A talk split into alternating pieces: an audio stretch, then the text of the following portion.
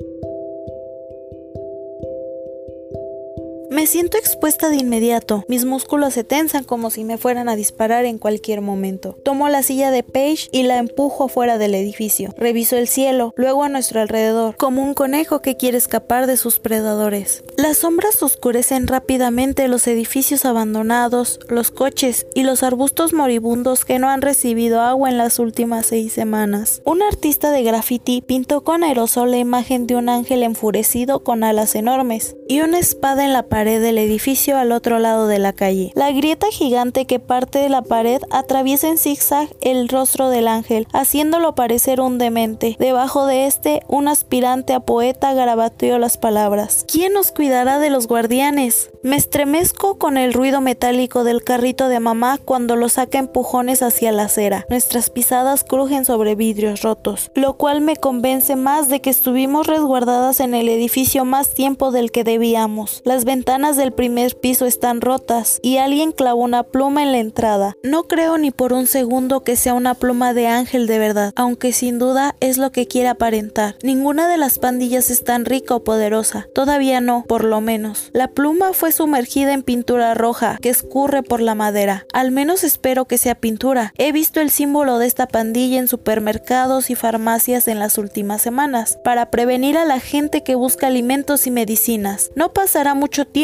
antes de que los miembros de la pandilla lleguen a reclamar lo que haya quedado en los pisos de arriba, pero nosotros no estaremos ahí. Por lo pronto están ocupados reclamando territorios antes de que las pandillas rivales lo hagan. Cruzamos deprisa hacia el coche más cercano buscando protección. No necesito ver detrás de mí para saber que mamá nos sigue porque el escándalo de las ruedas del carrito me indican que se está moviendo. Echo un vistazo hacia arriba, luego en ambas direcciones. No hay movimiento en las sombras. Tengo un de esperanza por primera vez desde que conformé el plan.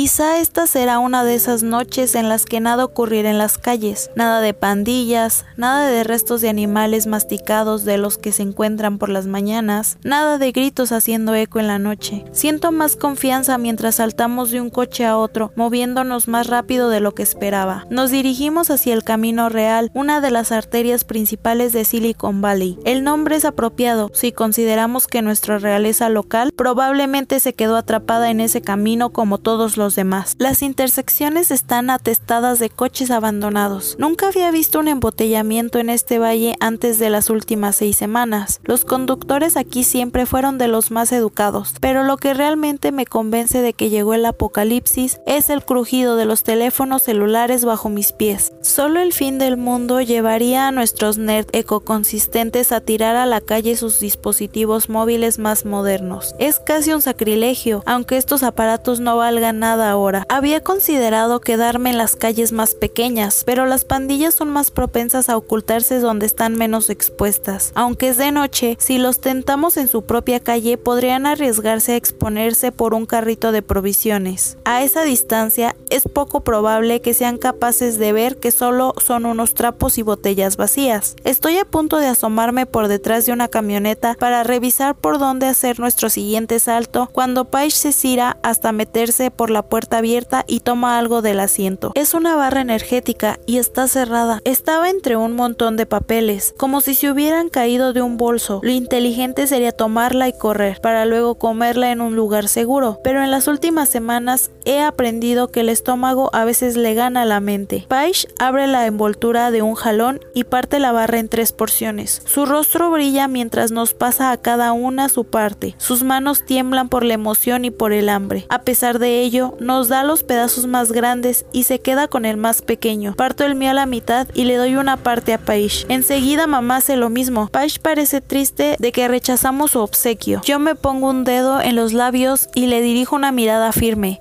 Toma la comida que le ofrecemos a regañadientes. Paige ha sido vegetariana desde que tenía tres años, cuando visitamos un zoológico. Aunque era prácticamente una bebé, logró hacer la conexión entre el pavo que la hizo reír y los emparedados que se comía. La llamábamos nuestra pequeña Dalai Lama hasta hace unas semanas, cuando comencé a insistirle que tendría que comer lo que fuera que encontráramos en la calle. Una barra energética es lo mejor que podríamos encontrar estos días. Nuestros rostros se relajan con la primera mordida de la barra crujiente. Azúcar y leche, calorías y vitaminas. Uno de los papeles cae del asiento del copiloto. Veo de reojo el encabezado. Regocijémonos, el Señor ya viene. Únete a nuevo amanecer. Sé el primero en llegar al paraíso. Es uno de los volantes de los cultos del apocalipsis que comenzaron a brotar como granos sobre piel grasosa después de los ataques. Tiene algunas fotos borrosas de la furiosa destrucción de Jerusalén, la Meca y el Vaticano. Parece hecho con prisas, como si alguien hubiera tomado algunas imágenes de las noticias y hubiera usado una impresora casera a color. Devoramos nuestro almuerzo, pero yo estoy demasiado nerviosa como para disfrutar el sabor dulce. Casi hemos llegado a la calle de Push Mill, la cual nos llevaría cuesta arriba por las colinas, hasta llegar a una área relativamente despoblada. Supongo que, una vez que lleguemos a las colinas, nuestras oportunidades de sobrevivir se incrementarán considerablemente. Es plena noche,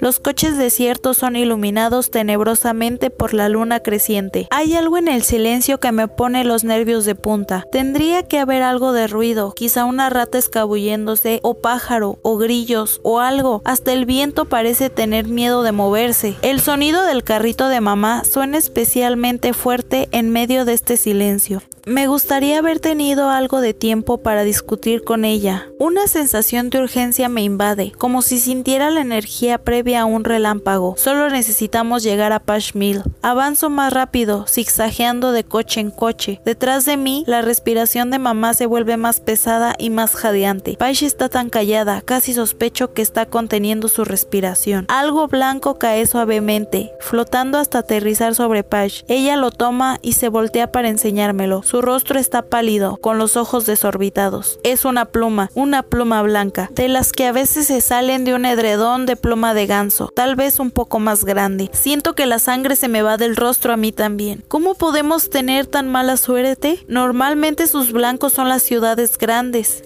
Silicon Valley Solo es una franja de oficinas y suburbios entre San Francisco y San José. San Francisco ya fue atacada, de modo que si fueran a atacar algo en esta zona sería San José. Es solo un pájaro que pasó volando por aquí. Eso es todo, eso es todo. Pero estoy jadeando de pánico. Me obligo a mirar hacia arriba y solo veo el interminable cielo oscuro. Pero luego sí veo algo, otra pluma, más grande, cae flotando y se posa en mi cabeza. Gruesas gotas de sudor se deslizan por mi frente. Salgo corriendo a toda velocidad. El carrito de mamá cascabelea enloquecidamente detrás de mí, mientras trata con desesperación de seguirme. No necesita explicaciones o motivación para correr. Tengo miedo de que una de nosotros se tropiece o de que se voltee la silla de Paige, pero no puedo detenerme. Tenemos que encontrar un lugar donde escondernos. Ahora, ahora, ahora. El coche híbrido por el que apostaba queda aplastado con el peso de algo que le cae encima repentinamente. El ruido del choque casi hace que se me caigan los pantalones. Por suerte, logro opacar el grito de mamá. Logro ver el destello de brazos dorados y alas blancas. Un ángel. Tengo que parpadear para asegurarme de que es real. Nunca antes había visto un ángel,